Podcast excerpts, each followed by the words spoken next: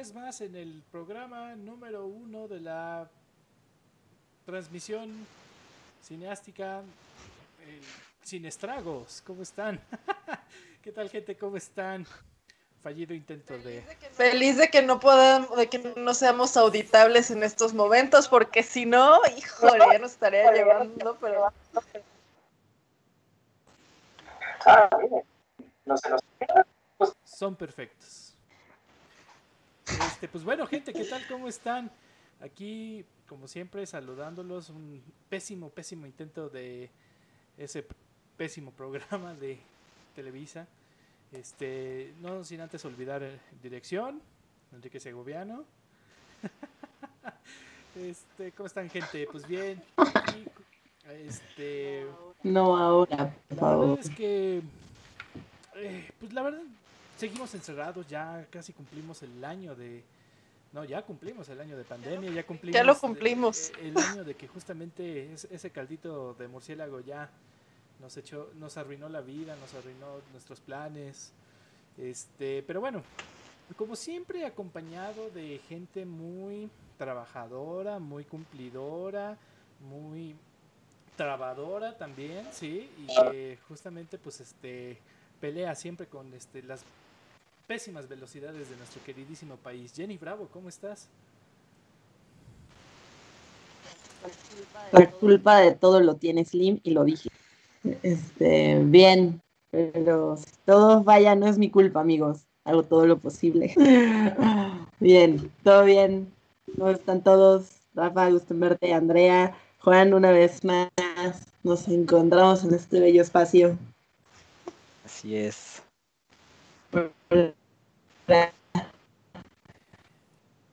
Está desde, desde todo el día en juntas, en decidir qué será el futuro de México con este con el caldo Nor Suiza y con este paletas Holanda. Este Andrea Salas, ¿cómo estás? Hola Rafa, bien, feliz de que ya el día está llegando a su fin. Y no, esta, esta, es una llamada que sí, que sí me gusta tener. Hay otras que dices, híjole, esta pudo haber sido un mail. Este, como buen Godín, ¿no? Eh, como buen Godín que se queja de, de, de, sus juntas. Bien, feliz, feliz de estar aquí, hablando aparte de un tema que creo que nos va a dar bastante de qué hablar, bastante de qué quejarnos. Entonces, bien, estas son de las pláticas que me gustan, son las de desahogo, yo creo. Y feliz de que tenemos otra vez a Juancho acá de regreso en el programa. Pues bien, como ya, ya lo escucharon, pues sí, se, nos vuelve a unir el increíble, el queridísimo Juancho, este, protegido por, por este, la, la fuerza de Obi-Wan del episodio 1. Este, Juancho, ¿cómo estás? Además de protegido. Bien, exacto. Eh, muy seguro, pero no, muy bien, muchas gracias. La verdad, este, muy contento de, estar aquí otra vez con, ustedes para hablar de, este tema que pues ha sido conversación desde hace ya, yo creo que no semanas, sino ya algunos meses, ¿no? Con expectativa de ver qué va a pasar. Es más, yo creo que ya desde, desde el año pasado, desde que empezó la pandemia, decían, ¿y qué va a pasar con los Oscars, no? O sea, este, justo que ya habíamos, acabábamos de pasar por fechas de Oscar y qué va a pasar con los Oscar del próximo año si todo esto sigue. Bueno, ya después de que descubrimos que la pandemia no iba a durar dos semanas, este, ya entonces empezamos a preocuparnos por esos temas, ¿no? Pero este, pero bueno, pues sea súper superpuesto para empezar a hablar de todas esas cositas. Pues sí, como bien lo dijo Juancho, o sea, la verdad es que ya, o sea, este la temporada de premios no se puede evitar de una u otra manera, o sea, la verdad es que bien lo decíamos en el programa pasado, eh, bueno, en el programa no pasado, pero sí el anterior de que hablábamos de premios, en el cual pues decíamos que, pues sí, la verdad este, son necesarios los premios, también son un poco truqueados, son un poquito, hay una mafia y un, este, pues hay, hay varios trucos este, sucios bajo la manga de todas estas productoras y todas estas empresas para poder ganar estas estatuillas de oro, ¿no? Rafa, este vas a volver a sacar tu chart conspiracionista con tus hilos así de... Sí. Pero bueno, eh, primero que nada, pues bueno, le mandamos saludos a una de nuestras fans que casi siempre se nos une al programa y hoy, hoy está en el hospital. este, a Jesse Vega que, que le acaban de operar y pues mañana le llevan a su Avenger favorito, ¿no? Entonces, este... pues ahí, ahí le mandamos muchos saludos, ¿no? Este... Pues bien, como bien decíamos, la temporada de premios, a final de cuentas, eh, mide calidad, mide lo mejor, mide, pues tal vez no tanta vanguardia, pero sí un estilo de cine que ya estamos acostumbrados hace muchísimo tiempo y que nos encanta ver, claro, con sus giros, con sus nuevas experiencias, eh, nuevos actores, nuevos directores, pero la verdad es que seguimos una, una dinámica muy parecida desde hace ya unos 20 años, ¿no?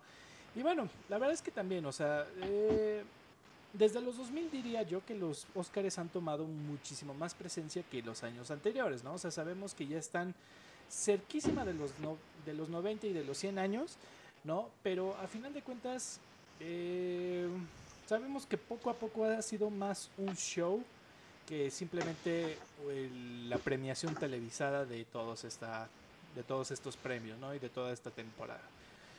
Claro. Y, y- y la verdad es que digo, o sea, bien nos acordamos justamente de cómo han sido en estos años, hace unos 5 o 6 años, hace unos 10, ¿no? Este, bien me acuerdo cuando eh, Woody y Buzz entregaron un premio, creo que a Mejor Animación, ¿no?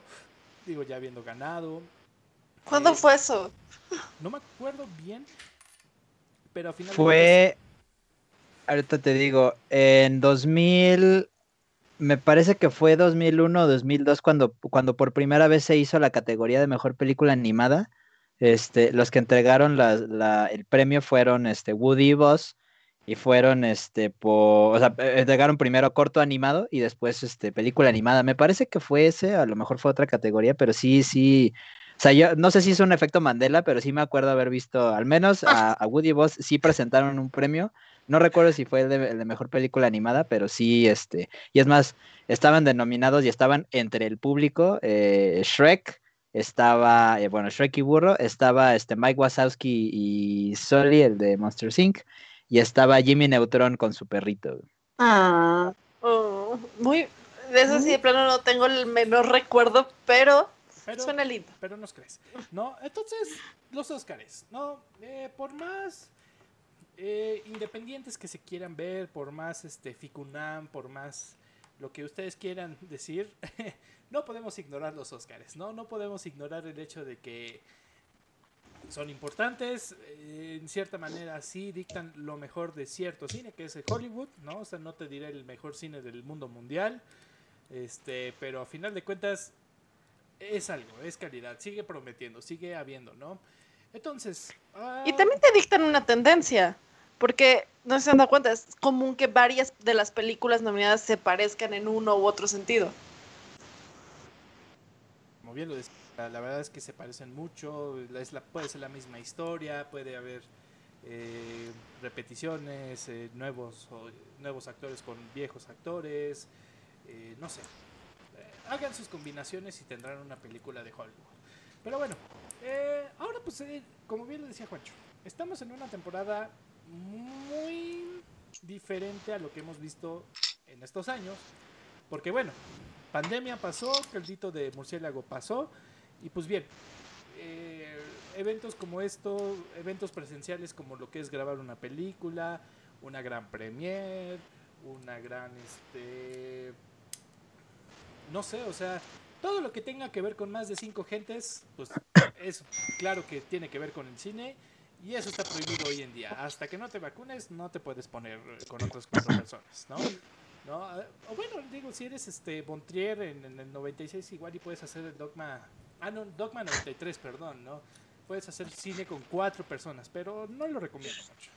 Entonces, ¿qué hemos visto? O sea, ya vamos con dos premios importantes que obviamente son los Golden Globe Awards, ¿no? Los premios de la prensa internacional premiando estas series y películas y también ya vimos lo de los Critics Choice como un nivel más arriba, ¿no? O sea, sí algunos tienen prensa, sí algunos publican, pero ya son críticos, ¿no? O sea, discúlpeme, señor crítico, pero este, no- estoy de acuerdo con usted, ¿no?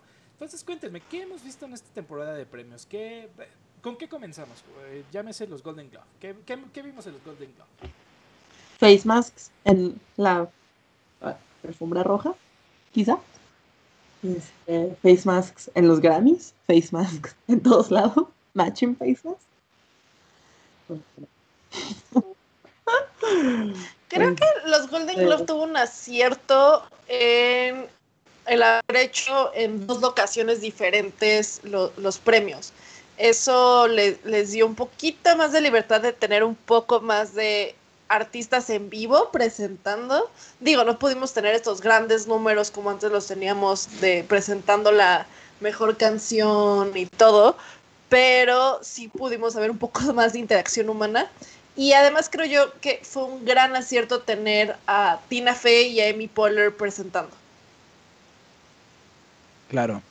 Sí, porque creo que eh, ablandaron mucho como toda esta tensión que había, inclusive al tener a dos presentadoras en diferentes lugares. Este, yo la verdad es que al principio no, o sea, estaba como medio, medio viendo la ceremonia, no le estaba poniendo como tanta atención, no estaba como tan centrada, estaba escuchando más que nada. Te juro que nunca noté en qué momento no estaban las dos en lugares distintos, hasta que de repente ya me puse como a ver la ceremonia y dije, wow, no, no, no me había dado cuenta de esto pues, tienen mucha química. La verdad es que eh, tienen, o sea, una de ellas, eh, mm, bueno, no vamos a hablar de una, una de ellas por separado, pero creo que las dos tienen más química que 10 veces o 100 veces Anne Hathaway y James Franco juntos, ¿no? Este, Definitivamente. Sí, y, y digo, eh, eh, creo que lo, lo hicieron muy bien y era muy, muy importante que tuvieran un presentador que pudiera como calmar esos, esa tensión de cómo iban a hacer, cómo, cómo, cómo se iba a desarrollar la ceremonia de, de, premios. Este, creo que lo hicieron bien, creo que fue como un relief bastante bueno. Y ya antes, antes de la, de la ceremonia fue como buena elección. Ya después viendo el resultado y después de ver cómo se desarrolló la ceremonia, definitivamente se refuerza que fue no solamente una buena elección, sino que fue una excelente elección.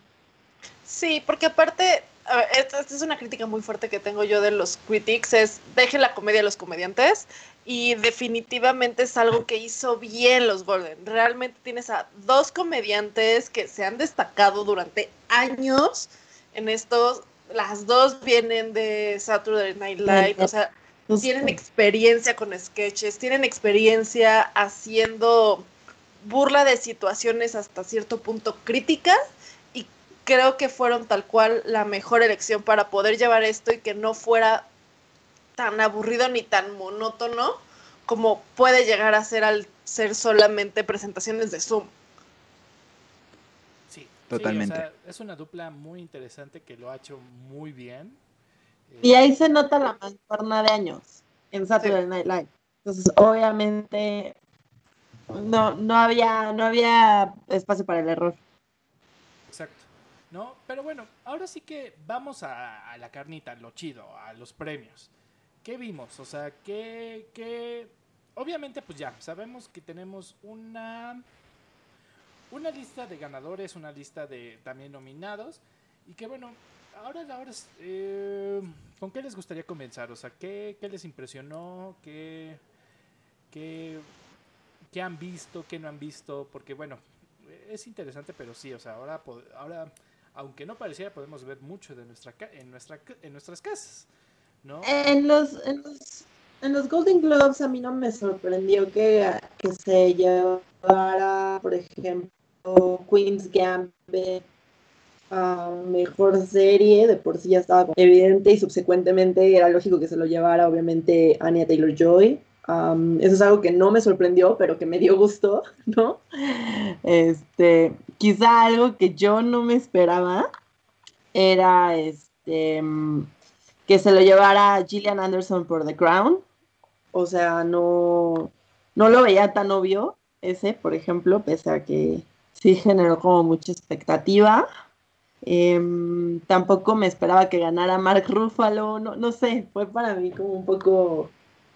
O sea, no, no estuvo mal, no me parecieron como malas elecciones, estoy poniendo tan solo unos ejemplos, pero creo que de lo no sorpresivo, Queen's Gambit, bien ahí, Sí. Era, Creo- era de estarse. yo definitivamente no esperaba que este The Crown arrasara de la manera en que lo hizo, porque pues prácticamente se llevó, al menos en actores, se llevó todo, actores y actrices. Sinceramente yo considero que mejor actor este, de reparto no se lo hubiera dado al, al, al príncipe, pero eh, confirma la calidad de la serie y confirma que pues es un gran acierto que hayan decidido renovarlo para otras dos temporadas. Además de que con todo el chisme monárquico tan reciente es como de, uy, sí, más chisme. Este, e, eso me, me agradó bastante. Yo tengo una, tengo una opinión que puede llegar a ser un poco polémica, pero eh, Chadwick Bosman con sus premios tuvo muy buena actuación. Definitivamente tengo, tuvo muy buena actuación. Sin embargo, no considero que sea la mejor de esta temporada. Y sí creo que esa premiación se está dando por su fallecimiento. Seguramente, seguramente eh, lo están premiando. Lo van a premiar de todo, o sea, por lo último que hizo, ¿no? Eh, ya no sé cómo Sí, lo que lo- hizo. que ya que- Que ya lo, que ya lo vivimos ¿no? también con Heath Ledger y así, ya, ya se ha pasado que... Pero, por ejemplo, con Heath Ledger siento que sí estaba mucho más merecido. El papel sí fue icónico y a la fecha sigue siendo relevante. Aquí su papel en Ma, en Rainey es muy buena película, fue muy buena actuación. Sin embargo, no creo que haya sido su mejor actuación, ni la mejor de la temporada. Ah, ahora sí que digo, algo también que me sorprendió muchísimo de los Golden Globes fue que Borat llegó, ha estado llegando muy lejos, o sea, no, no estoy hablando solamente de Sasha Baron Cohen, porque, o sea, tenemos dos caras muy diferentes de este, de este actor. Tenemos eh, un papel, Claro. claro. o sea, sí, un hipioso y un malandroso, pero que lo hace muy bien y es uno de los mejores papel- papeles que he visto. O sea, siempre lo he dicho, o sea, Sasha, Sasha Baron Cohen como actor serio es muy bueno. O sea, lo hace muy bien de villano y lo hace excelente. Entonces, tienes una actuación espectacular en, lo- eh, en los juicios de el juicio de los siete de Chicago, pero también tienes ya de su puño y letra que pues obviamente es Borat, ¿no? Y como bien sabemos, pues es esta es este tipo de películas eh, mitad historia, mitad reacción, o sea, la verdad es que sí. Si ustedes no lo sabían, aunque sí ah, se controlan mucho las reacciones y se controlan muchísimo la gente que va a reaccionar a ese tipo de bromas. Sí, sigue siendo una broma, sí, sigue siendo este, reacciones auténticas de lo que hace el actor en ese momento en, pues ni siquiera puedo decirlo en set, ¿no? O sea, la verdad es que son lugares comunes. Y pues sí, o sea, la verdad es que, aunque sí trae una mini historia, Borat, me sorprendió ver que salió nominada y mucho más premiada, ¿no? Y además dema- y además con demasiados premios. Eh, No es, es, es que realmente no es, eh, bueno, también hay otra cosa que hay que considerar con Borat, que llega en un momento eh, importante para la política de Estados Unidos, Claro. ¿no? Toda la Crucial, transición de poder y todo. Exacto, exactamente. O sea, en un momento social en donde, donde la gente está muy harta, eh, vamos a hablar de, pues sí, la, la mayoría de Estados Unidos, que ya no le dieron el- el- el- la confianza a Trump, que este, quisieron una alternancia, eh, y donde pues también el país está muy dividido, ¿no? O sea, eh, también vemos que, que aunque, aunque Trump perdió, eh, que aunque diga que no perdió, pues sí perdió, este, aún todavía hay muchísima gente que votó por él, ¿no? Este, y, y todavía tiene al partido republicano pues agarrado de, de por ahí, ¿no? Entonces, sí era un momento importante para que Borat llegara y diera como esta, esta crítica social, eh, que como bien lo hizo anteriormente, aquí creo que era mucho más marcado. Este, me, me- particularmente me gustaron dos cosas. Uno, como el enfoque que le dieron con Borat alabando al este, Prime, Primer Trump. Este, y que era como lo van a lavar y le van a regalar este, a, la, a la chava, a su hija y no sé qué, bueno, a Mike Pence realmente.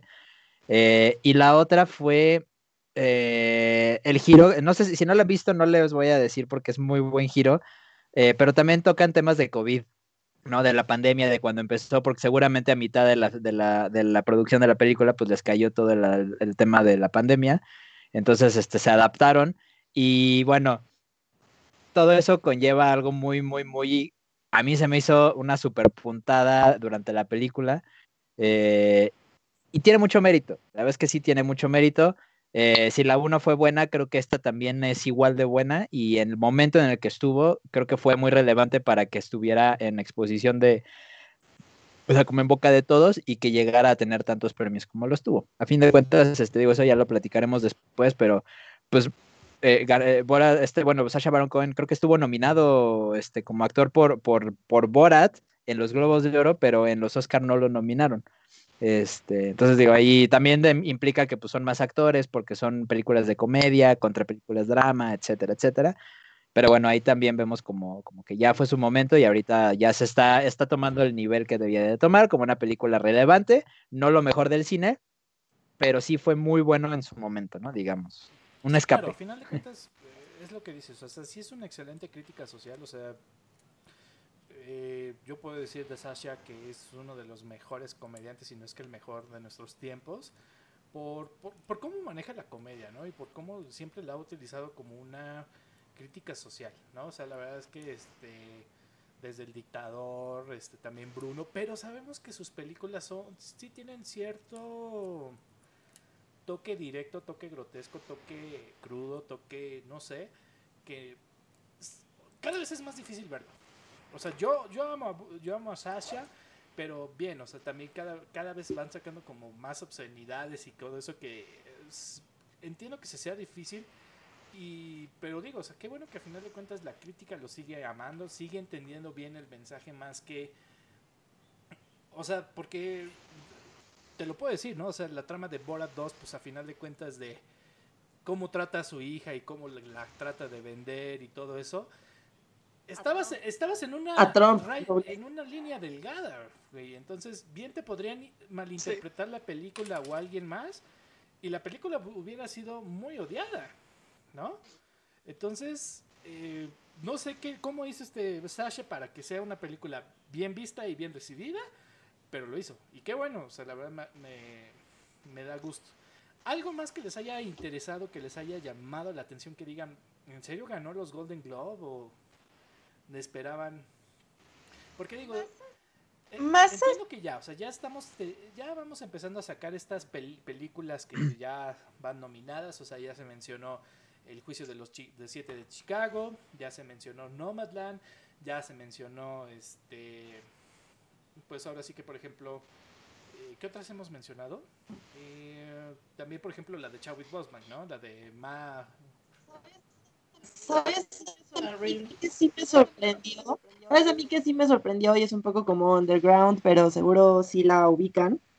Eh, ver de nuevo a, a Catherine a, a Catherine O'Hara, está mucho en musicales, estuvo de hecho en The Nightmare Before Christmas. Em, y ella era la voz de Sally. Bueno, ella cantaba las, canciones de Sally en The Nightmare Before Christmas y ella justo en su musical se llevó dos Golden Globes, ella se llevó uno, pero según yo ya tenía mucho tiempo que no salía y eso a mí sí me sorprendió y se me hizo lindo que, que Catherine O'Hara se llevara un Golden Globe.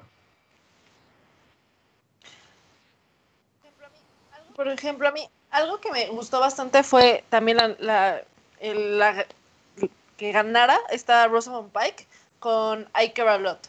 Siento que es una película que dentro de todo salió muy en el borde de, de perderse las nominaciones y sin embargo vale la pena y la actuación de Rosamund Pike es excelente. Recuerda mucho hasta cierto punto su papel con Gone Girl este, y creo que fue un gran acierto. Y sobre todo que la haya puesto como comedia, porque realmente sí, es una comedia negra esa película y por lo mismo podía haber pasado que se quedara en un limbo entre drama, comedia, tan cerca de la fecha.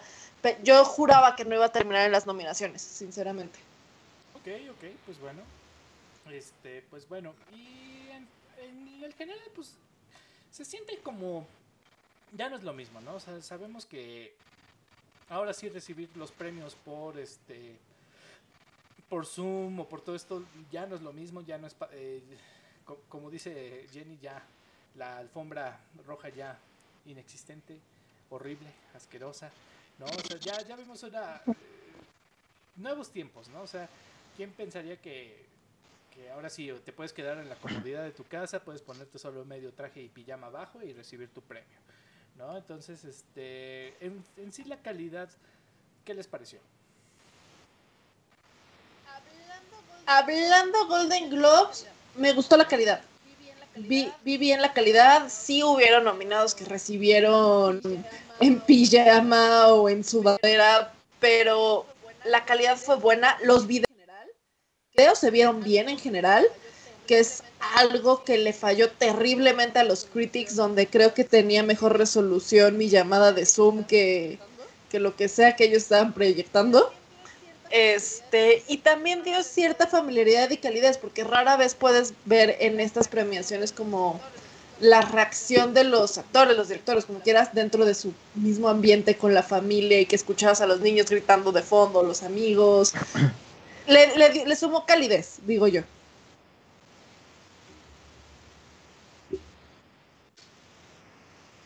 Mm. No, creo que eh, de...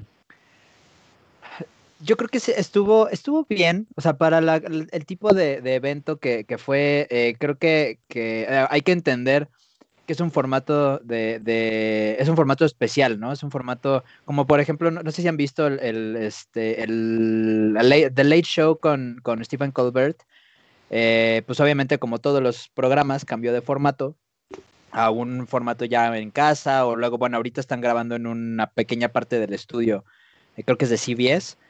Y este, y sí, e, él dijo, desde que cambiamos el formato, cuando ya no, que, cuando ya no tenemos público, eh, yo siempre he dicho que este no es The Late Show, este es A Late Show, ¿no? Porque es un formato especial mientras termina toda la pandemia regresamos a The Late Show, que es este programa donde hay público, donde estamos en el escenario que siempre tenemos, en el set, etcétera, etcétera, ¿no? Entonces aquí los Golden Globes fueron como algo, algo igual, fue como, como esta equivalencia, en donde pues era eh, la, entrega, ni, bueno, ni siquiera fue una entrega de premios, ¿no? Fue una revelación de ganadores. Este, y pues ese fue este formato a distancia, en su casa, algunos vestidos normales, otros en pijama, otros este, vestidos muy formales. Y pues es algo, algo muy, muy curioso de ver creo que combina con los tiempos que vivimos este, hoy en día. Eh, me parece algo simbólico. Esto sí me gustó mucho, lo de que invitaran, o sea, las únicas personas que estaban ahí presentes en el público era gente de, eh, primera línea, combate de primera línea, de, este, de, servicios de primera necesidad. Bueno, todos estos que son este, los, los médicos que están combatiendo la enfermedad, este, enfermeras, etcétera. Eh, fue un buen reconocimiento. Aparte, pues resaltar que todas las mesas, aun cuando se, seguramente estas personas ya están vacunadas, todas las mesas tenían, este, estaban separadas, todos usaron cubrebocas. Entonces fue un ejemplo a poner para toda la gente, ¿no? Sobre todo, pues ahorita que hay, otra vez volvemos al tema de la división de, de, de la población en Estados Unidos. Y bueno, es, un, es una ceremonia que va a pasar a la historia por eso. Eh, no fue la más glamurosa, no fue la más recordada porque fue la mejor ceremonia de todas, pero creo que lo resolvieron bien, creo que estuvo padre, aunque se hayan equivocado cuando ganó Soul y hayan dicho que ganó Saul, que pues no, esa película no la vi, la verdad. Este, Saul Goodman ganó mejor animación, mira qué chistoso. Y estoy, eh, no me gustó que haya ganado Soul. O sea, sí, pero no. Estoy en un conflicto, pero de eso ya hablaremos después. Este. Yo, yo, quiero conocer ese punto, sí, ya, ya, ya, ya, me picaste mucho la curiosidad. Ya, ya, ya hablaremos de eso cuando hablemos de los Oscars.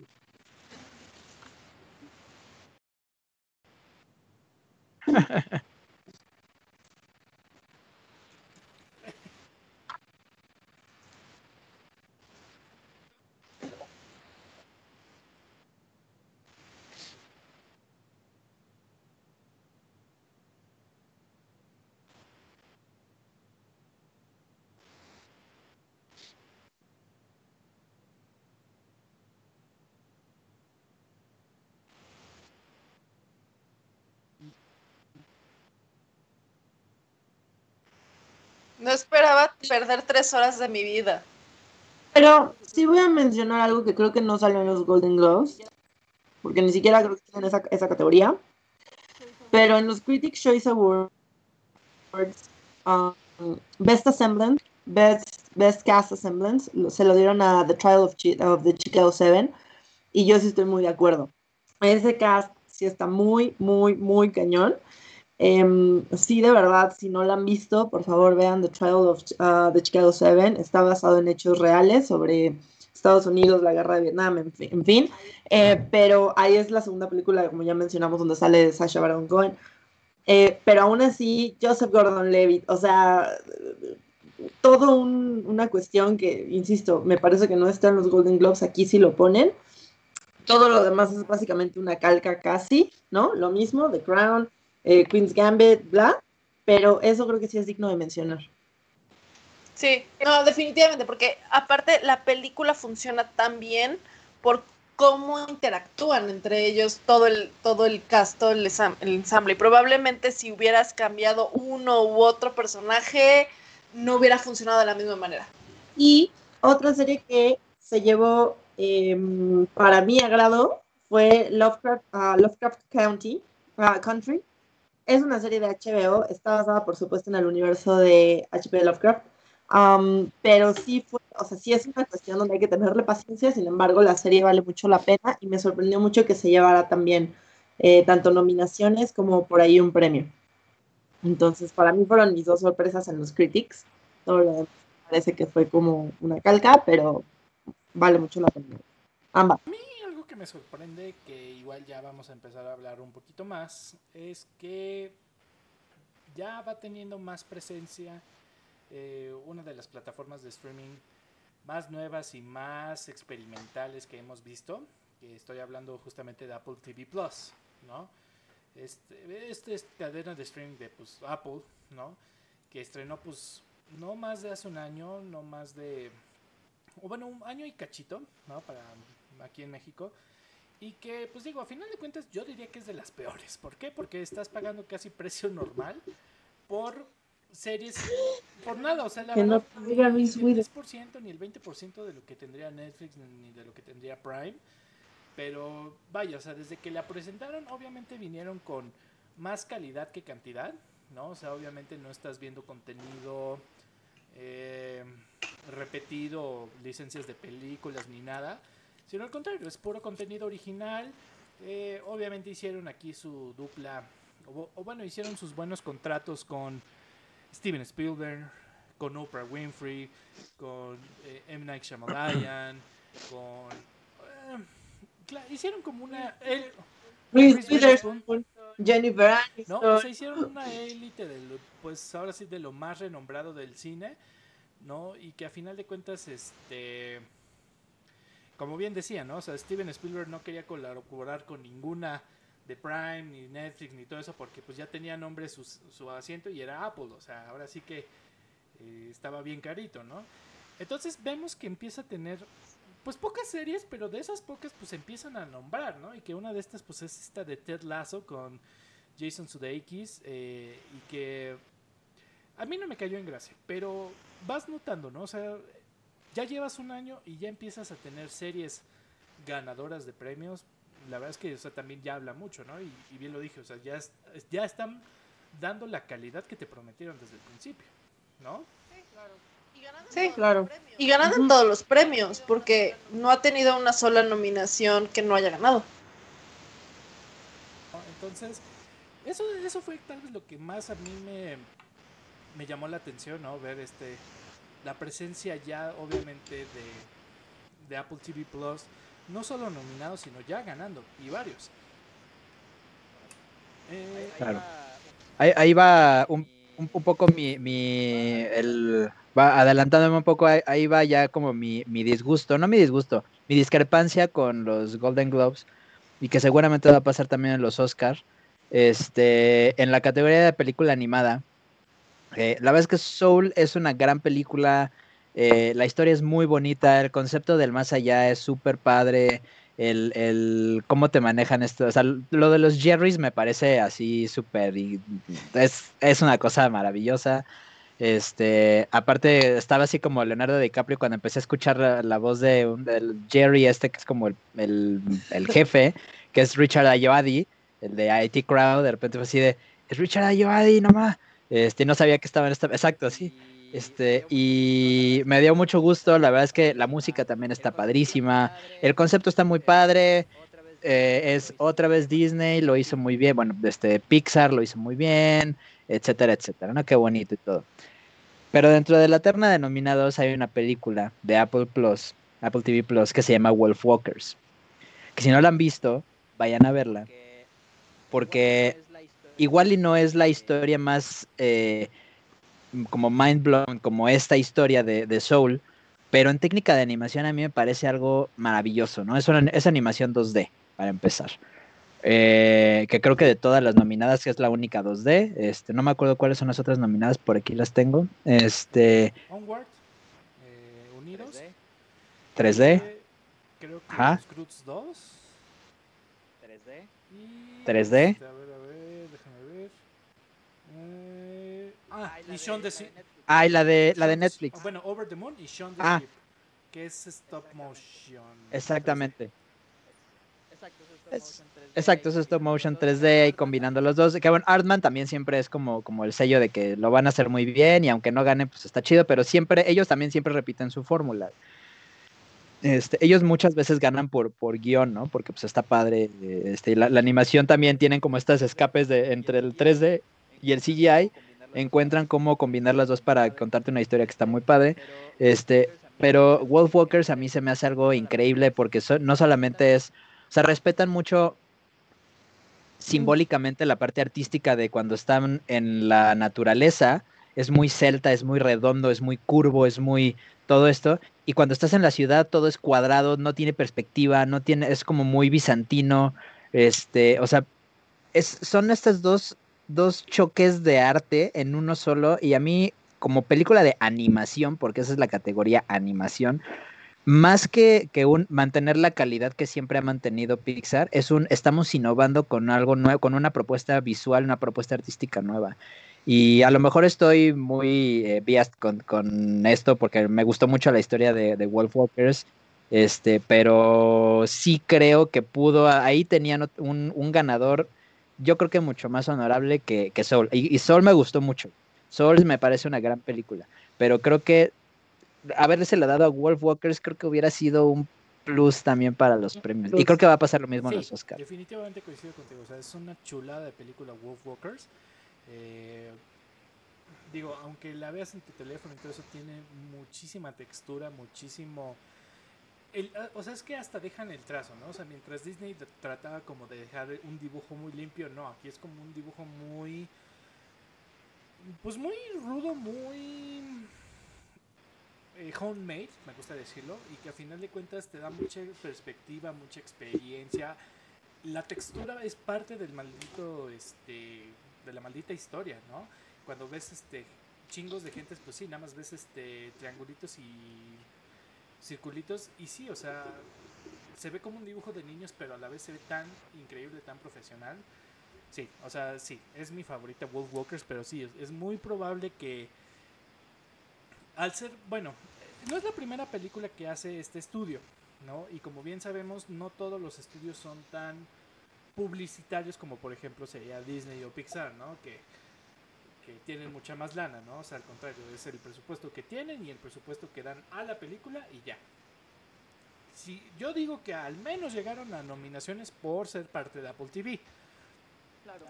Ahora hay que Claro. ver, Claro. pero pues que a final Sí. de cuentas tal vez pues al ser la primera de animación, al ser, no sé, no tenga tanto renombre, ¿no? Entonces, claro que sí, te comparto contigo el mismo miedo, el mismo, o el mismo disgusto, ¿no? O sea que ya sabemos que muy probablemente gane Soul por ser Pixar y no le den como chance, oportunidad a estas, pues nuevas propuestas, ¿no?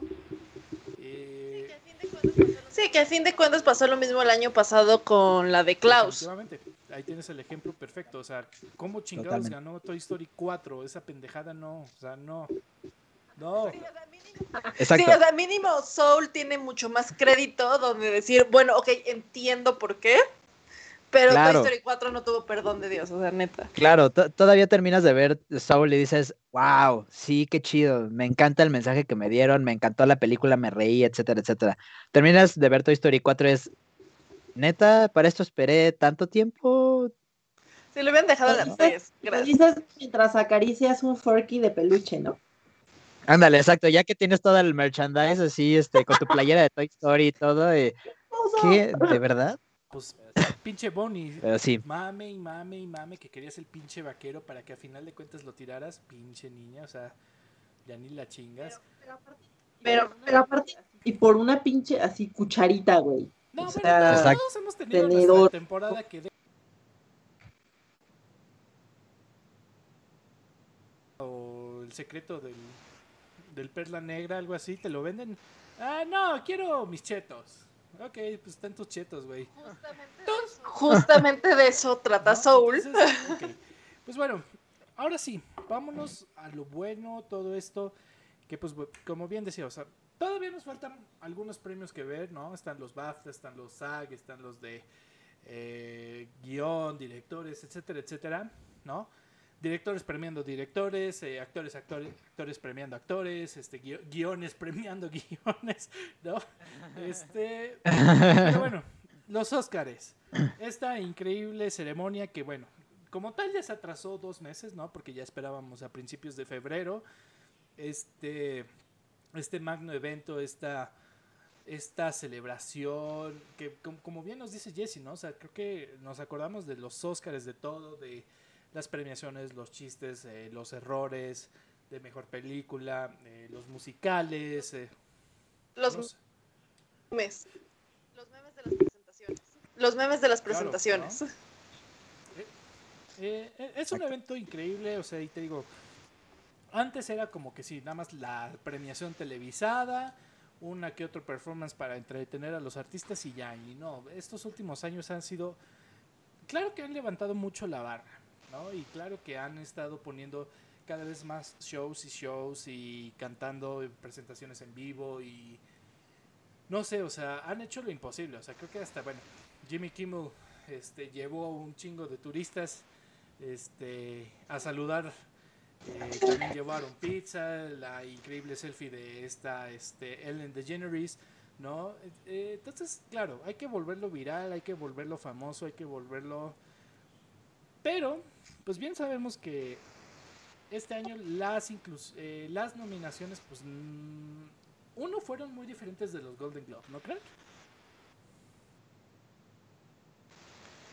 Sí, eh, de entrada, por ejemplo, una nominación que creo que sacaron, que no estoy de acuerdo que hayan sacado, eh, The Five Bloods, básicamente lo sacaron de todas las categorías y nada más lo dejaron en una.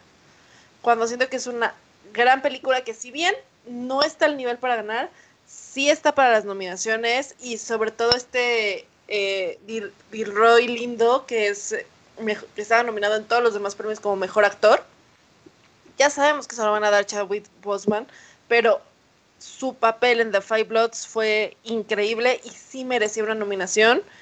Y pues en la última tanda, pues ya fue, fue- digamos que, que le dijeron thank you next. algo así. Eh, Exacto. Ah, ¿qué más? A, a mí me, me parece interesante eh, que esté nominado eh, Minari para mejor película y no esté para mejor película. Digo, no sé, a lo mejor ahí sí hay algo que desconozco, que por qué no la mencionaron en la película internacional, mejor película extranjera. Este, y en los Golden Globes sí. Es No, que es este, todo lo un mejor- drama. Porque en los Golden Globes tuvieron que cambiar la categoría de mejor película extranjera a mejor película de habla no inglesa. Porque Ajá. Minari es de Estados Unidos. Solamente no está grabada en inglés. en inglés. Ok. Eh, Entonces, Entonces, también por eso en los, en los Critics también pasó lo mismo, ¿no? Creo que Minari igual estaba nominado, o en, en otros premios estaba nominado, o fue en los Golden Globes nada más, no me acuerdo, pero no, sí. en, lo- en los Critics también. Y también tuvieron que cambiar el nombre a la categoría como mejor película de habla no inglesa. Y bueno, Ajá. dio Troya, porque obviamente no, no, dentro de esa categoría no merecía ser premiada, porque a fin de cuentas la categoría normalmente suele ser para películas extranjeras. Claro, exacto. Y aquí, digamos, ya corrigieron como ese error, ya le pusieron a ver película internacional, este, película internacional, porque, bueno, eh, o sea, porque aparte, eso es algo muy, muy, este, es muy cierto. Realmente, los, las películas británicas no deberían de entrar en la categoría, o sea, deberían de entrar en los Oscars en la categoría de mejor película extranjera, porque no son de Estados Unidos, son de Gran Bretaña. Es algo que desde hace mucho tiempo, pues como que se ha, se ha debatido, ¿no? Eh, pero bueno, aquí pues ya no lo vemos ahí, aquí ya es este, película internacional, ahí no está Minari, está en película, película, película, y creo que hay que ponerle atención como a esta película. Yo no la he visto, no sé de qué se trate, eh, pero ha sonado muchísimo y ha sonado tanto que en estas tres semanas tengo muchísimas ganas de verla y creo que todavía no puedo verla. o sea, todavía no tengo cómo verla, pero, pero sí le pondría como atención. Eh, que también salieron por ahí varios, varios nominados, por ejemplo, en actriz, actriz de reparto. Está, eh, por ahí salieron por ahí algunas otras nominaciones más, pero pues estuvo, estuvo padre que, que aquí como que haya, hayan arreglado eso, porque me tenía muy confundido todo eso de por qué sí, por qué no. Teniendo el antecedente de que, en, la ceremonia pasada estuvo Parásitos en las dos categorías, mejor película extranjera y mejor película, y ganó las dos. Sí, ahorita que estás diciendo justo cómo equilibraron ciertas cuestiones, por ejemplo, en los Óscares hay em, dos películas que según yo no se mencionan en los critics, pero, pero corríjanme si me equivoco, la de Fragmentos de una mujer y la de Hillbilly Eulogy. Y eh, ¿Como mejor película? Mm, o sea, en general, Vanessa Kirby está nominada como mejor actriz, protagonista por Fragmentos de una mujer. Y Hillbilly Eulogy está, está nominada creo que en dos, em, en dos categorías. Sí, que bueno, esta Vanessa Kirby sí estuvo nominada como mejor actriz en los Golden y en los Critics. No, no, no se llevó el premio. Eh, pero por ejemplo Hilly Billy estuvo considerada dentro de las mejores películas en tanto los Golden como los Critics y aquí no entra dentro de, la categoría.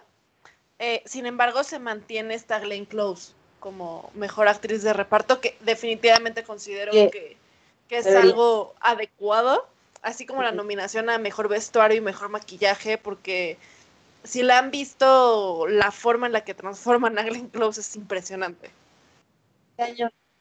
Y creo que una también de las favoritas para los Oscars que tengo como sentimientos encontrados es también Mank, ¿no? Está, tiene, está en varias categorías. Eh, ya tuve oportunidad de verla y entonces también estoy así de, o sea, sí, pero no sé. Este, tiene un repartazo, la verdad. O sea, tiene a Gary Oldman, que es el hombre de las, de las mil máscaras eh, junto a John Malkovich, quizá, los dos actores que a mí me parecen como muy multifacéticos. Em, está Amanda Seyfried, está eh, Billy Collins, o sea, tiene un repartazo, la neta, esa película. Y además, uh, un, director sazo detrás, David Fincher, y además trae todo el tema de la ambientación, está en blanco y negro. Hicieron todo el tema así para generar una una super película, la verdad es que todo ese aspecto en producción lo hicieron bastante chido. Pero hay una parte de mí que se quedó como a medias, como, como cuando te prometen el mejor pastel del mundo y entonces le ponen como un chingo de fondant y lo rellenan de dulces, güey. Es como el chocolate que piensas que va a ser el chocolate más delicioso del mundo y luego lo pruebas y el fondante está duro. Bueno, algo así. Siento que, que sí está bien padre, que sí, que la película eh, da mucho, pero algo falta, ¿sabes cómo? Entonces, como que a mí me quedó de ver, sin embargo, está nominada, creo que debería ganar em, un par de premios. Eh, las actuaciones, la verdad es que, bueno, Gary Oldman es uno de los grandes dioses del cine por algo, ¿no? Eh, y, merece estar ahí, pero siento que a mí me debió, por ejemplo. Ok. Bueno. Que hay, hay como eh, otra de las cosas que salieron de los Globos de Oro, ¿no? Y a lo mejor se pueden aplicar aquí hablando de, de, Mank. Eh, David Fincher se tomaba un shot de, no sé qué estaba tomando cada vez que perdía un Oscar. Digo un Oscar, no, un Globo de Oro. Este, entonces, Drinking Game para los Oscar, cada vez que Mank no gane un Oscar, se toma un shot. Porque a mí, mi, predicción es que Mank va a ser la gran perdedora, porque tiene 10 nominaciones, que es la que más nominaciones tiene, y se va a llevar a lo mucho, yo creo que dos, y le fue muy bien. Mira, porque aparte los demás premios no ha ganado nada. Yo creo que se puede llevar mejor diseño de vestuario. Creo que ese sí es un, creo que sí es un, uno fuerte en el cual podría estar. Eh, pero la verdad es que Matt Reigns Black Bottom se lo está llevando también en ese tema porque sí. entonces por eso digo que bueno podría ser, pero quién sabe, ¿no? No sé. Mm, no sé, esas son como ciertas cuestiones. Me gustaría que sí ganara por lo menos un par, sin embargo, creo que como siempre pasa, eh, Nomadland, que ha sido una de las grandes ganadoras, tanto en el Critics como en los Golden, pues quizá se lleve también varios Oscars. Sí, definitivamente. Y eso nada más nos da como más ganas de poder verla, porque aparte son de esas películas que es o cine o nada, y pues gracias México nosotros no la hemos podido ver. Eh, y, y no sé ustedes, cada vez me dan más ganas de verla. Y aparte, viendo el reparto, viendo lo que se ha dicho, la, la dirección, que ha ganado dirección, guion. Además, eh, corrígenme si estoy mal, pero creo que es de las primeras veces que una mujer ha ganado tanto guion como dirección. No, no todos los días ves este tipo de dupla. O sea, la verdad es que, no me malentiendan, tuvimos un excelente episodio la semana pasada de El rol de la mujer en el cine, no me malentiendan, pero es justamente lo que está buscando Hollywood en este momento, talento femenino. ¿Sí? Y es, y es bueno, y es bueno, al final de cuentas. Sí, digo, habría que, Pues eh, es eso, o sea, tienes a una actriz que la mató en Three, Billboards Outside Ebbing, Missouri, ¿no? Frances McDormand. Eh, tienes a una directora que pues lo ha hecho bien, o sea, Chloe Shaw también lo ha hecho excelente. Eh, y pues bueno, además la trama como... Una, pues sí salirse es un, es un Hollywood que casi siempre no vemos, ¿no? O sea, como digo, aquí... Eh, probablemente ya Hollywood esté cansado como películas de Mank, ¿no? Como tipo de estas películas del proceso de la película, o sea, sabemos que es del, la historia del guionista haciendo eh, Ciudadano Kane, ¿no? Y bien, o sea, vimos que en La La Land, pues sí, es la industria del cine y les gusta olerse sus propios pedos y decir, ah, sí, somos Hollywood y olemos delicioso y bla, bla, bla. Sí. Y entonces, tú dirías con Mac. Yo sí creo que Ryan Gosling ha de Yo sí creo que Ryan Gosling ha de oler delicioso. Solo lo voy a poner así. Como también no, es, es que, delicioso. Exacto, velo y, sí. Ahí coincido contigo. hacer una película y la verdad es agrégale tantito drama y todo eso y te van a decir, órale, lo hiciste bien, o sea, Hollywood es Hollywood. No, pero yo es lo que te digo, o sea, ya Hollywood está aprendiendo un poco de festivales de cine como eh, Sundance, está aprendiendo un poquito de Cannes, está, no, se, se está variando, se está variando y eh, obviamente tenemos propuestas como Nomadland que sí, o sea, es una temática muy diferente, muy de la búsqueda de sí mismo, de, de algo como muy personal, ¿no? O sea, siempre hemos visto como este tipo de mensajes así como eh, la familia es lo mejor o este tú puedes, tú eres creativo y, puedes trabajar en Apple en 10 años, ¿no? O sea, no sé. No ser racista es bonito. No ser, racista, es bonito. Este, también saben hablar, ¿no? Y, es, tocar el piano. Y tocar el piano. Y tocar el piano. ¿no? Entonces, eh, ver este tipo de películas me sorprende bastante. Y es lo que te digo, o sea, no me malentiendan, pero es lo que está buscando Hollywood. Y si ahí es a donde vamos, pues está bien. O sea, la verdad es que hay que variarle un poquito a lo que hemos visto, ¿no? Pero luego también, por ejemplo, tenemos... Porque igual también. O sea, otra película que tal vez se podría parecer mucho, ¿no? Eh, no, no digo que se parezca horrores, pero bueno, otra, una temática muy parecida es pues la del sonido del metal, ¿no? ¿No? Este baterista que justamente pues te vuelves sordo y como esta pelea, este, esta negación, en todo el proceso que uno tiene que pasar cuando te vuelves sordo, ¿no? Y yo no sé, no sé, o sea, la verdad es que este Riz Ahmed eh, es un actor, pues la verdad muy joven, muy, hemos visto pocas propuestas de él, pero yo creo que esta película podría ser un muy buen acercamiento al Oscar, ¿eh? O sea, la verdad de lo que he visto, sí, sí, este... Todos también hablan muchas maravillas de esta película. Yo creo que también otra gran sorpresa es la de Promising Young Woman, eh, una joven prometedora, que en los critics está eh, Kerry Mulligan se llevó el premio Mejor Actriz. A cierto punto, viendo el tráiler nada más, porque aparte esta es otra de las películas que no hemos podido llegar a ver aquí en el país, me recuerda a cierto punto como un hard candy, pero tal vez este, más madura, por así decirlo. Es, este, no digo, en el sentido que la protagonista de menos tendrá unos 30, pero se ve que es una película diferente y una protagonista diferente para que le esté ganando a una Frances McDormand, a una Vanessa Kirby que definitivamente en fragmentos de una mujer se avienta una mega actuación. Existo, sí. O incluso una Viola Davis que normalmente si está nominada gana.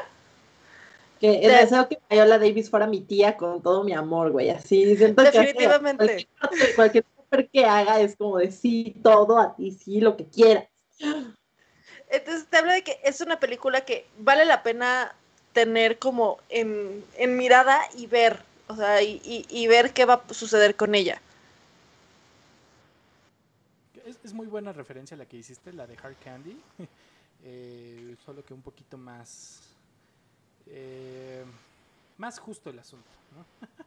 Eh, ahora también, pues digo, creo que también por parte de la comunidad afroamericana tenemos la representación de, bueno, de Judas and the Black Messiah, ¿no? O sea, sí, estaba Spike Lee con The, Five Bloods, ¿no? O sea, una película...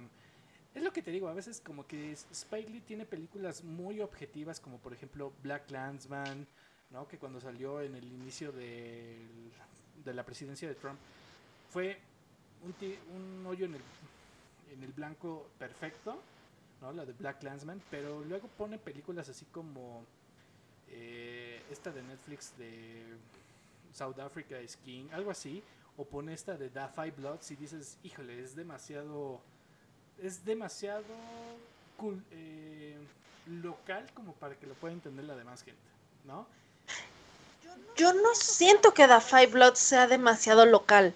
Realmente creo que fue una gran película. Eh, sí siento que los Oscars no le está haciendo justicia, para ser honesta. Tiene muy buen elenco, tiene muy buena trama y, ok, estamos viendo otra perspectiva desde la guerra de Vietnam, que es un tema que se ha tratado muchísimas veces de maneras infinitas y aquí te lo trata más desde como las consecuencias que tiene y los traumas que tiene aparte un sector de la población que en su momento era un, bueno, estoy peleando por este país que además en mi casa me está matando. Y, justo con todo el movimiento de, Black Lives Matter y demás, creo que se vuelve relevante. Sí, sin duda siento que varias películas justo llegan a tocar unas fibras importantes en un momento crucial que estamos viviendo todos.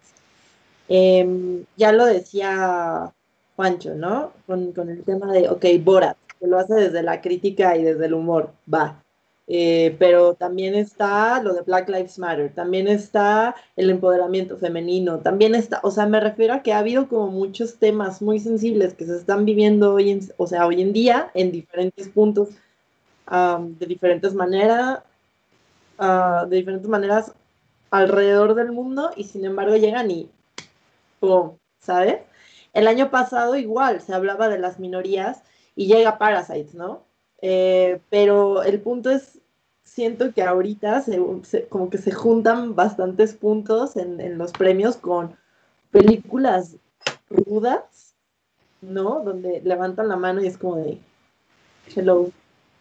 Entonces, están muy arraigados los, los premios por eso también, creo. Y en general es algo que mencionas bastante cierto. Este año hay muchas películas bastante crudas dentro de las nominaciones y creo que es algo ad hoc con el año que vivimos y con todo lo que se estaba pasando desde la pandemia, con todos los movimientos sociales que estuvieron estallando, como bien dices, y se habla, se habla con esta situación mental, emocional y demás que está viviendo la sociedad en este momento.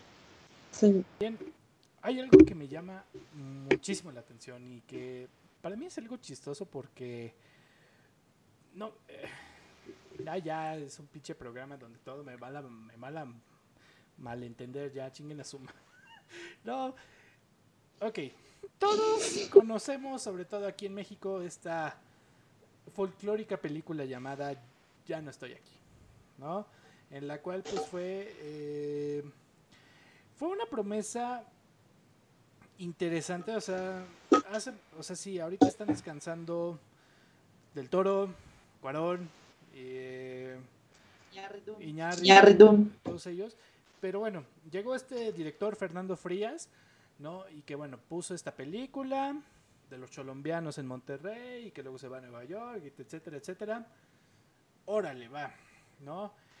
Y a mí me sorprendió muchísimo lo inflada que fue esta película en, cu- en cuestiones de publicidad, en cuestiones de, no, es que ya viste, ya no estoy aquí, no, es que sí, está padre, que quién sabe qué, y este, la música cholombiana y que eh, Monterrey y toda esa madre.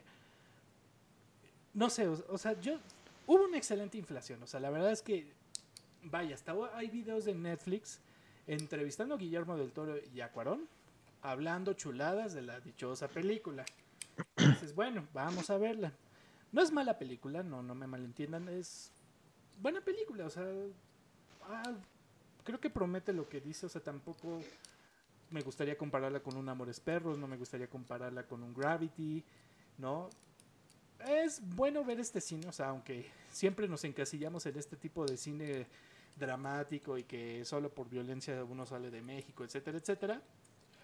Pero bueno, te llegas a encariñar con él y lo extrañas, ¿no? Entonces, viste, ya no estoy aquí. Y entonces todos empezaron a mamar, disculpe la palabra, pero todos empezaron a decir, no, es que ya no estoy aquí, va a estar en mejor película extranjera y probablemente Fernando Frías va a estar en mejor director y probablemente este hasta el actor este se me fue el nombre Ju- Juan Daniel García no sé qué eh,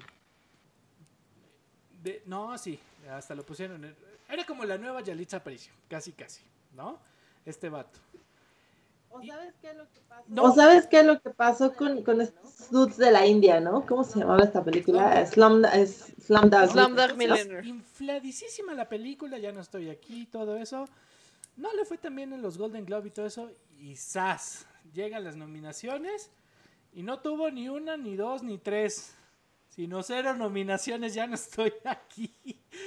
¿Por qué me da tanta risa? Porque no sé, o sea, a final de cuentas.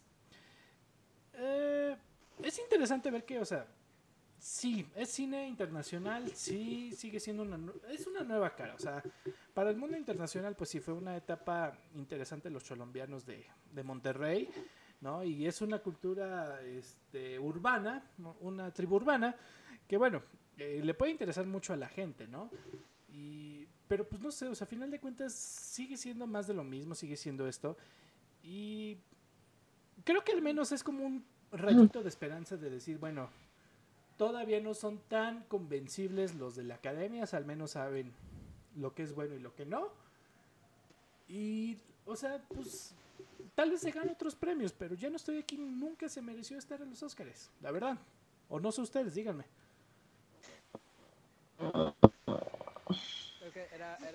Creo que era, era algo, una pregunta que les iba a hacer, que, que- ¿qué opinaban de que no estuviera, eh, ya no estoy aquí en, en las nominaciones? Me llamó la atención porque le hicieron buena campaña como para For Your Consideration, o sea, sí fue un, es que esta es la película mexicana que está pegando, que todo el mundo hablaba maravillas de la película, este, no la puedo criticar como una- como, como, como película, no, no, desafortunadamente no la he podido ver, si de por sí a veces es difícil verlas en el cine, imagínate sin el cine.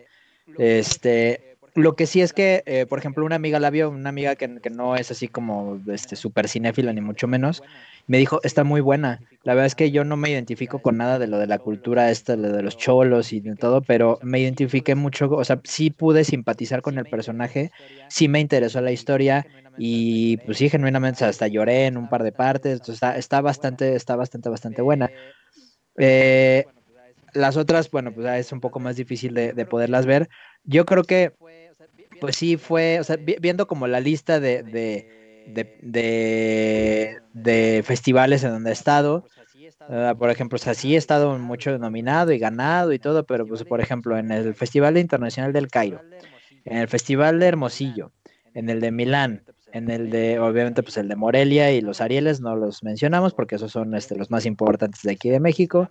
Está en Slam Dance, no Sundance, Slam Dance en Toulouse. O sea, está en muchos, muchos círculos de cine, pero no los más grandes. Ajá. Entonces, pues ya eso amerita un, un, buen reconocimiento, pero tal vez no es suficiente como para ser oscareable. Y se me hace que es una película que no es oscareable, porque aunque decían que tenía un tema muy, muy internacional, muy mundial, es que todo mundo, aunque lo vean en, en, en África, en Asia, se pueden identificar, yo creo que sí la cultura de los cholos es muy también, o sea, al mismo tiempo es muy, muy arraigada. Entonces, aunque el en que simpatices con el personaje es difícil de, de, de, poder simpatizar al 100, ¿no? La diferencia de parásitos, por ejemplo, que pues hay parásitos en Corea del Sur, hay parásitos en México, en Estados Unidos y en todo el mundo.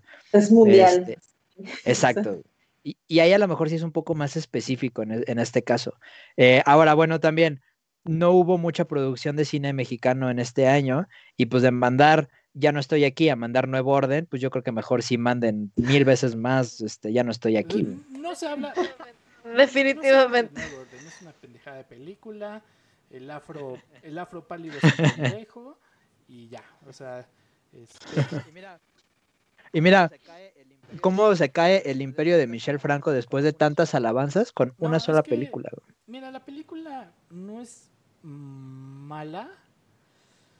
Ah, no, su discurso de decir, ah, es que los que, no, que nos digan white nos hace llorar y ustedes son más y obviamente son más violentos y todo eso. No, bueno, pues es que también bienvenido a la generación de cristal y ya lo hemos hablado en diferentes, en diferentes programas, pero la verdad es que hoy en día, de cualquier cosa que les digas, esta generación se rompe y nos Mira, afecta lo hizo todo. excelente como todo. por ejemplo después de Lucía. Lo hizo excelente, o sea, es una excelente película, ¿no? Y que demuestra muchas caras del bullying que no, no se ven a diario, ¿no? Y claro, o sea, me identifiqué, pero ya cuando hablas de nuevo orden y que sí, es sabemos que en México hay una lucha de clases y mucha diferencia social eh, eh, basada en las clases, pero cuando tú te pones del lado victimizado, cuando, no, o sea, no, no, no, no, o sea, ya me hiciste enojar, Juancho, ya, pásenme, pásenme mi bolillo, ¿no? Sí, sí, sí, sí, no, no se lo Te dijimos, Juancho, te dijimos. Exacto, hay, hay, hay diferentes, o sea, sí, sí hay que saber, o sea, es, a lo mejor me voy a meter en un en tema que ya es como, igual ya lo tocaron o no me debería meter, pero es como que llegue un hombre a hablar sobre los derechos de la mujer. Ajá. O sea, sí, sí puedes comprender el tema, pero creo que tú no tienes la voz para decirlo, porque aunque lo entiendes y simpatices, tú eres parte de ese sistema en el que ha estado este, la mujer teniendo como todas estas, estas, este, esta historia, estos problemas. Entonces, tú como, como persona de la alta alcurnia o de la persona que no sufrió como has sufrido las otras generaciones, no puedes eh, hablar de ese tema porque aunque tú, tú, tú, tú, individuo, no estés afectándolo, o sea, como no estés conscientemente afectándolo, ya fuiste parte de ese problema anteriormente, aunque haya sido porque, no sé, porque tiraste basura, no sé, por alguna pendejada, pero, pero, pero sí, o sea, sí tienes que saber cuándo hay un lugar y cuándo no para hablar, cuándo es un foro para que, para, para poner tu palabra y cuándo es un foro para no hacerlo y mejor guardas silencio y escuchas con calma. Y aquí pues fue el caso de no saber cuándo hablar ni cómo hablar, ¿no? Definitivamente. Y volviendo un poco al tema de Ya no estoy aquí, creo que, como dicen, sí es una película que hay algunos sentimientos que son universales, sin embargo, volvemos al punto, la cultura del cholo es súper local, súper específica y por lo mismo es entendible que no estén los Sobre todo Óscares. creo que trataron de hacer como esta interacción de Wally y Eva, ¿no? O sea, de una... un- no, De identificación Sí, o sea, masiva, ¿no? que Somos humanos y en algún momento no necesitamos hablar el mismo idioma para hablar y entendernos y todo eso. Eh, pero no, o sea, es como que te encuentras con uno mismo, pero luego quieres hablar como de esta diversidad y que no necesitas lenguaje y luego de que, o sea, como que le, le le tira mucho, pero no le atina a ninguno, ¿no? Entonces, no, o sea, y por eso te digo, o sea, Sí, y es entendible. Es entendible que no tenga esta ¿no? nominación. A, a mí me parece que al, al intentar una identificación cultural masiva, no lo logra porque precisamente no todos somos cholos y no todos somos de Colombia y no todos entendemos esa música. Y entonces ahí es donde falla terriblemente desde mi punto de vista porque te puede gustar o no gustar como la amiga de Juancho, ¿no? O identificarte en algún momento o tener como alguna cuestión a nivel humano, pero ¿y luego qué? O sea, Sí, y si consideras quiénes son los que están seleccionando qué entra y qué no entra, es porque para ellos es como de, ah, oh, qué padre, está bien hecha, está linda, pero no me dice nada, no me habla nada. Ahora, su mérito también está en levantar la mano y qué chido, pero ya de ahí a esperar y decir, y mis nominaciones, como John Travolta en la casa de mi abuela, pues no. no, la neta. Algo muy interesante y que este, trema- este tema lo traemos otro programa de radio.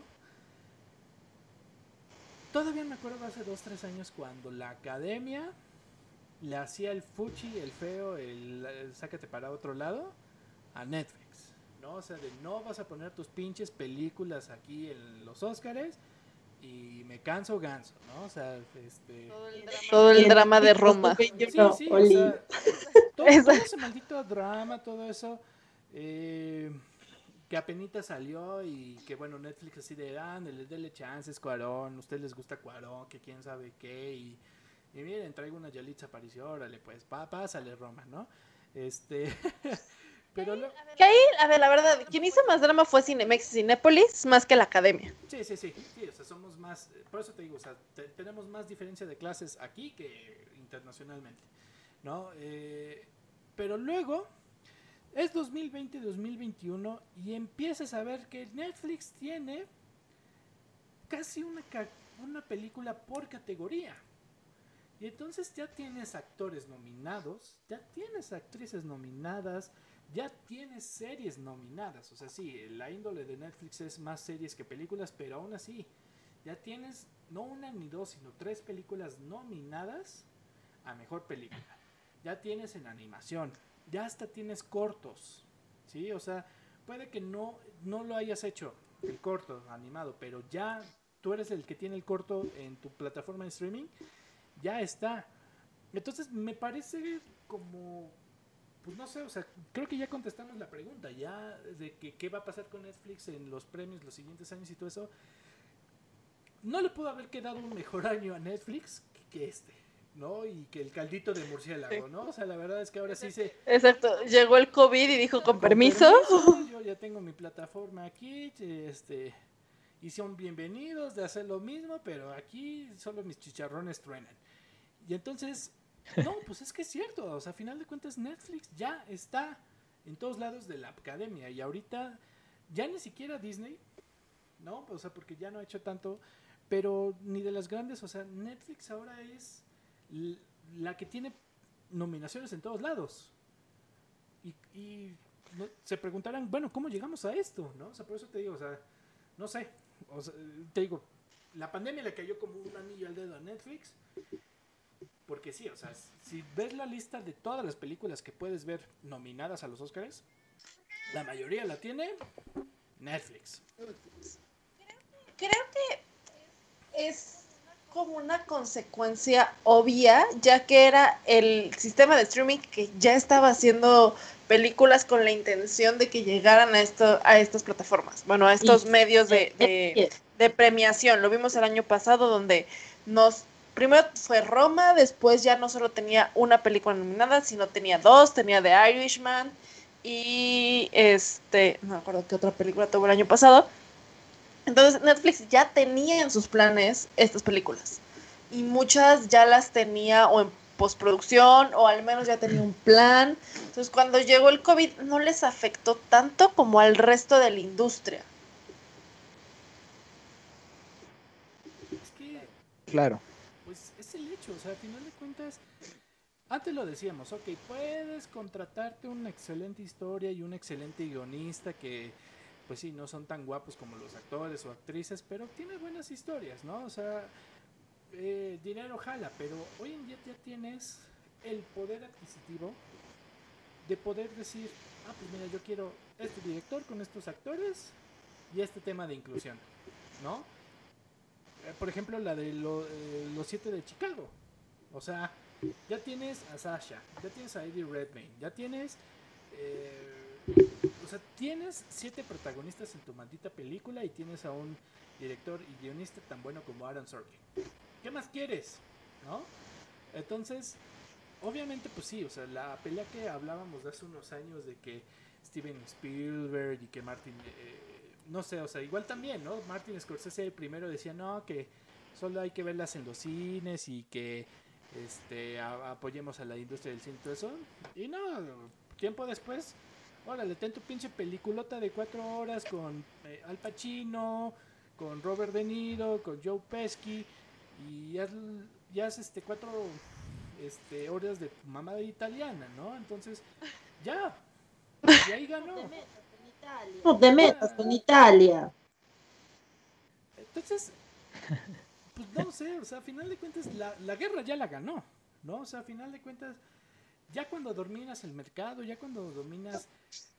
Antes, como bien decíamos, existía esa publicidad de Netflix que para atraer como a los amantes de cine decía, por solo por ti, compraremos las películas ganadoras de los Oscars y las podrás ver después.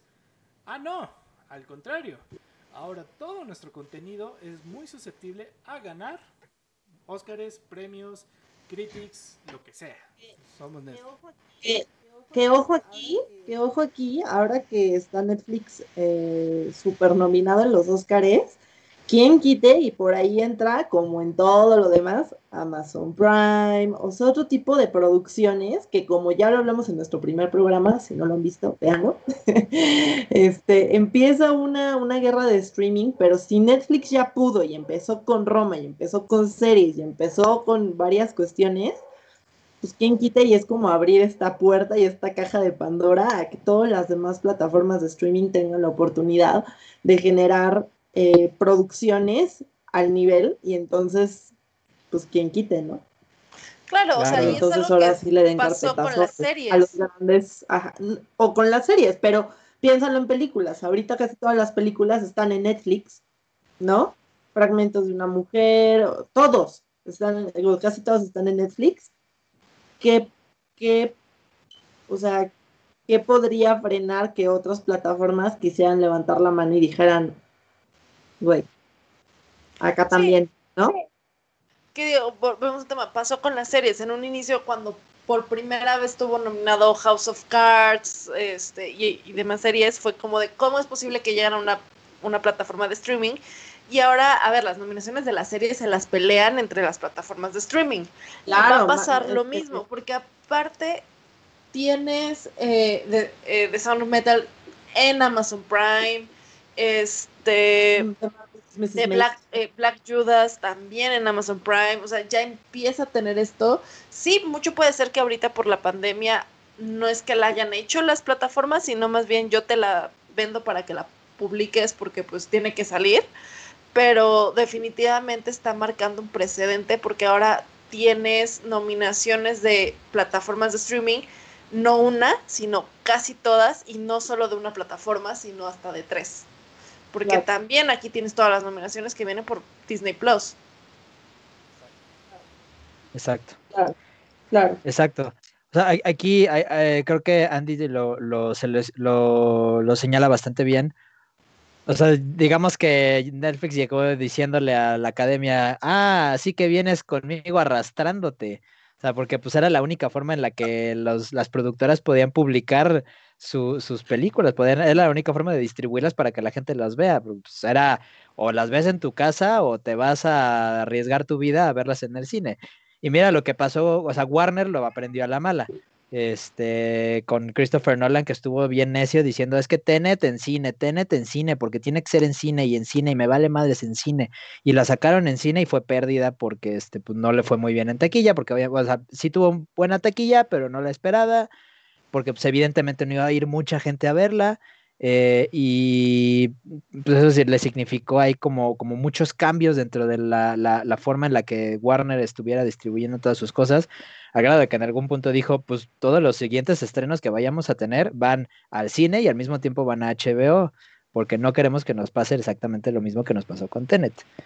Este, entonces sí, sí es, eh, es un momento en el que pues, pues sí, Netflix puede decir, me criticaste mucho, pero gracias a mí está subsistiendo. O sea, Netflix está, no le quiero poner, no le quiero poner esa capa, pero, pero Netflix está salvando el cine de cierta forma. Netflix, Amazon, este, Apple, Apple TV Plus, etcétera, etcétera.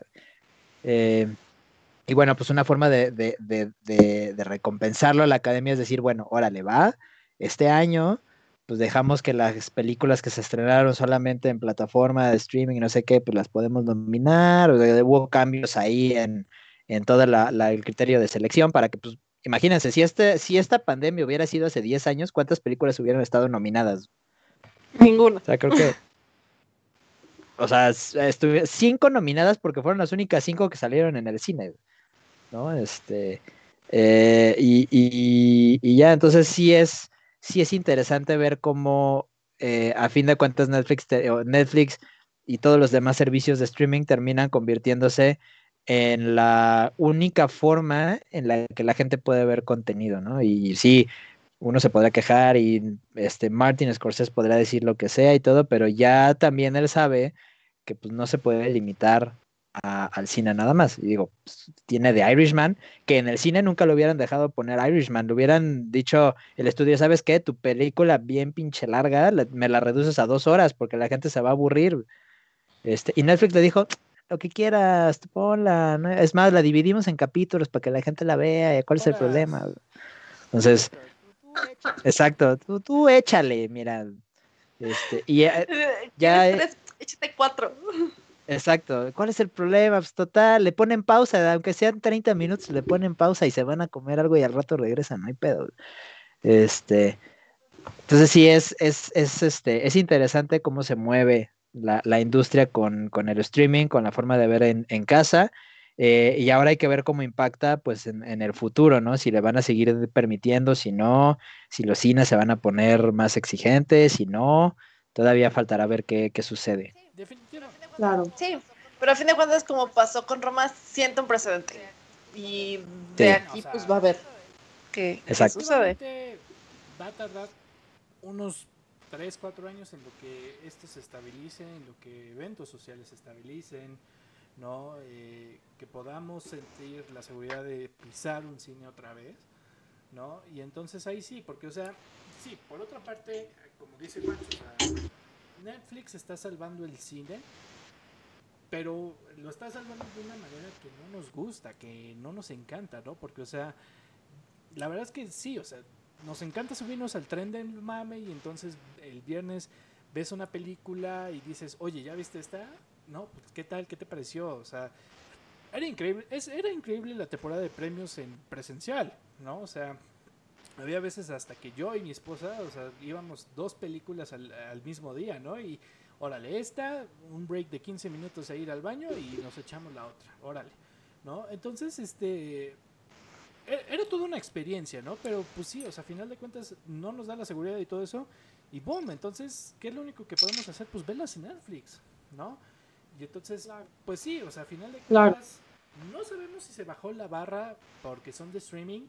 Eh, obviamente, pues también nos encantaban las, premiers, eh, las premieres, este, no sé, o sea, todos estos, todo esto de esta magnificencia, este de poder hablar de todas estas películas donde tú estuvieras en tus círculos sociales, en tu, con tu familia y todo eso, ya no lo tenemos, ¿no? Porque al final de cuentas es mucho más probable que ¿Ya viste esta? Sí, sí, sí, sí. Ah, bueno, ¿qué les pareció? Buena, buena, buena, buena. Órale, chido. ¿No? Entonces, eh, pero sí, definitivamente es como un eh, trago amargo de decir, híjole, Netflix fue el que abrió la puerta y ahorita todas las de streaming ya están haciendo como libertades creativas.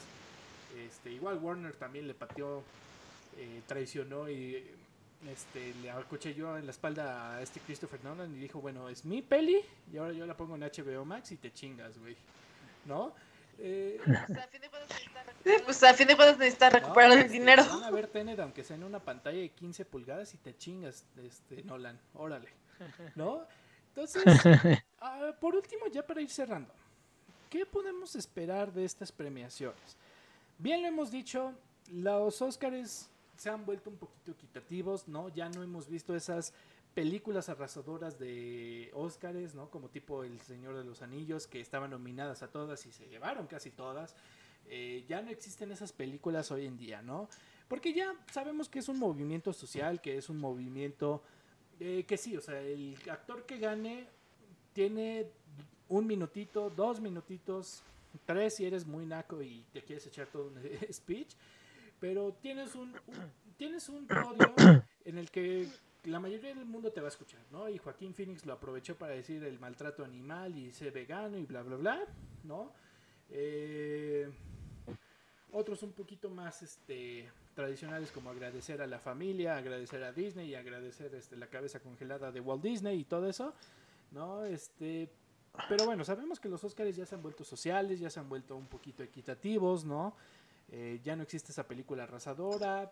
Eh, también sabemos que, pues no sé, o sea, a final de cuentas, mm, sabemos que hay mucha representación, ¿no?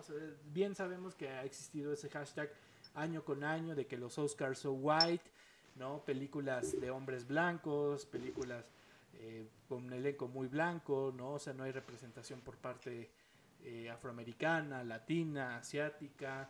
Eh, aunque vivieran en Estados Unidos, ¿no? O sea, apenitas, como que la hicieron este bypass por Corea del Sur con Parásitos el año pasado, ¿no? Pero también es eso, o sea, creo que ¿qué podemos esperar, no? Porque, o sea, ya es una premiación diferente, ya se buscan nuevas cosas más que la peliculota de Hollywood. Híjole, yo ahí difiero un poco con el no han habido películas tan arrasadoras porque Shape of Water se llevó absolutamente todo hace no más de tres años. Eh, creo que depende mucho del, del, año y este año estamos viendo donde un Nomadland se está llevando mejor guion, mejor actriz, mejor dirección, mejor película. Entonces yo estaría esperando también un Nomadland con muchos, eh, con muchos ganadores. Claro, claro, claro. Que, digo, sí, o sea, sí entiendo que, que, no sean como estas películas que tenían, o sea, un Titanic que estaba nominado a 13 Oscars y se lleva a 11, ¿no? Este, o El Señor de los Anillos, que está nominado a 11 y se lleva a todos, que ya es así, es la, inversa del juego de David Fincher, te echas un shot cada vez que la película gana un Oscar. Este... Qué, qué, impresionante es ese señor, ¿eh? La verdad es que luego así muy under the radar, pero siempre que hace algo es verdaderamente mind blowing. Todas sus películas son muy buenas y lamentablemente una de, las que me gustan mucho que es este Zodiac, este, no es cierto, sí fue Zodiac, sí, sí fue Zodiac, lo de David Fincher.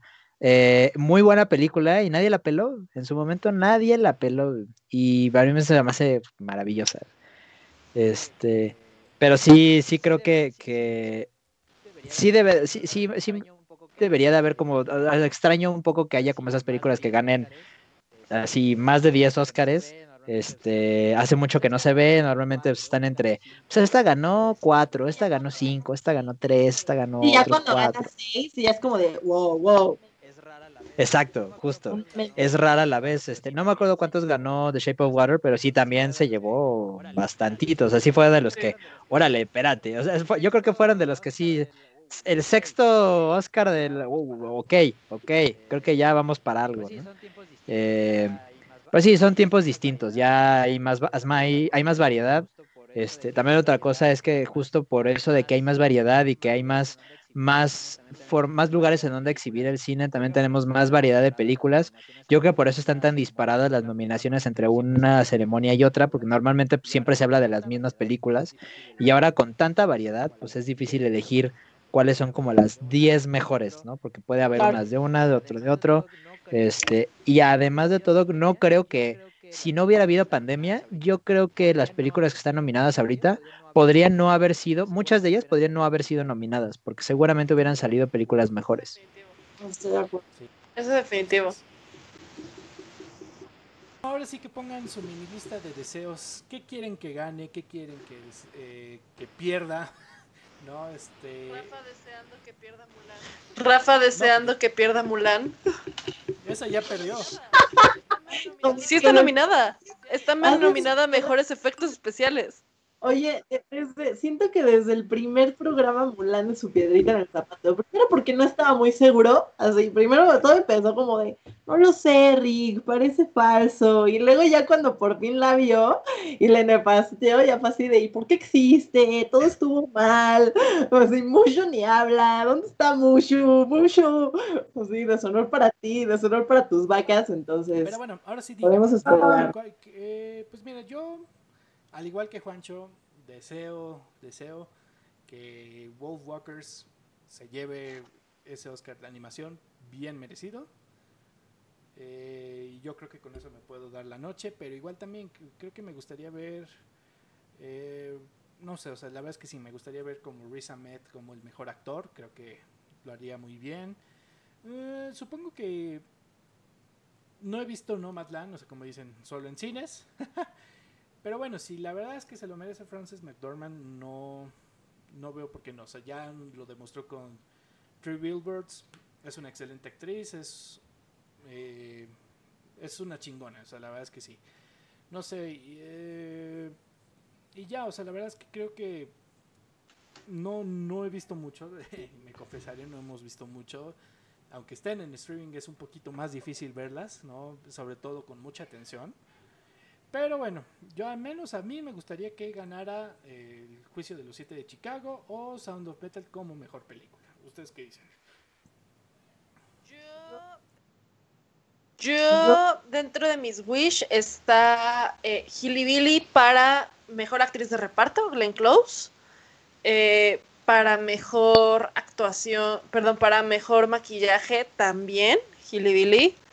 Eh, para de las que he llegado a ver, mejor fotografía, definitivamente yo votaría por el juicio de los siete de Chicago. No he visto Nomadland, no he visto Mank, tal vez esas son como buenas contendientes. Sin embargo, los, el juicio de los siete de Chicago tiene una fotografía impresionante y que va mucho con la historia. Que si bien Noticias del Gran Mundo está nominada, es muy predecible la fotografía, entonces no, no, no la daría de ese lado. Eh, mejor corto animado, a mí sí me gustaría la madriguera. Realmente Disney experimentó con eso y está linda. Yo también miré con los siete de Chicago. Eh, y, en fotografía sí, sí yo miré por Mang. Pero también me encantaría, va sonar disco rayado, pero no me importa. Igual Hillbilly, yo creo que Amy Adams también lo hizo increíble, por cierto, además de Glenn Close pero me encantaría que Vanessa Kirby ganara como mejor actriz. Creo que de verdad vale mucho la pena. Y algo que iba a decir hace rato, pero lo quiero decir ahorita porque si no me lo voy a dejar en la punta de la lengua. Yo creo que Carrie Mulligan ha llegado muy, muy lejos y ha tenido muchas buenas participaciones que la han puesto en, en una posición privilegiada dentro de los premios y dentro del cine y merece también ganar. O sea, yo creo que con sus papeles con el, Gran Gatsby o An Education, que también ya estuvo nominada, en fin, eh, merece estar ahí, pero me encantaría que ganase Vanessa Kirby.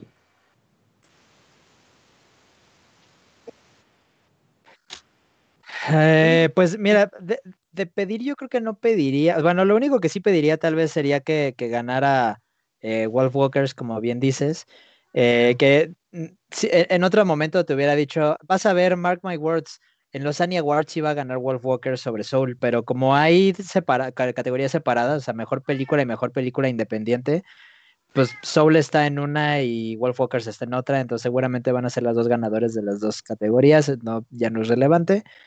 Eh, pero bueno, si fuera a pedir algo, creo que me gustaría que ganara eso. Tal vez, solo tal vez, me gustaría que ganara María Bacalova en este actriz de reparto en ¿Por Borat? por Borat.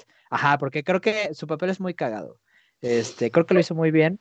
Creo que la evolución es como, como muy, aunque es como raro, pero, pero lo han, la han alabado mucho y creo que tiene, tiene mucho mérito. Este, sí, podrían ser esas mis, mis peticiones. Es Fuera que de la eso, tiene yo creo 24 años. Además, Exacto. es una. Exactamente, lo hizo muy bien, le puso muchas ganas, este, y, sí, o sea, el, ver a, la hija de Borat al principio de la película y al final es completamente diferente, este, creo que agarró muy bien el pedo, creo que, aparte, por supuesto que te puede, te tienes que ganar un Oscar si te pusiste a entrevistar a Judy Giuliani y casi te pone las manos encima, por supuesto que sí. Este, entonces, digo, creo que merece una estatua por la valentía de esa mujer. Este, pero bueno, creo que va, o sea, mis, mis predicciones podrían ser que eh, puede, puede que gane eh, Nomadland, mejor película. Eh, The, Trial of Chicago 7 se me hace muy buena, pero es lentona.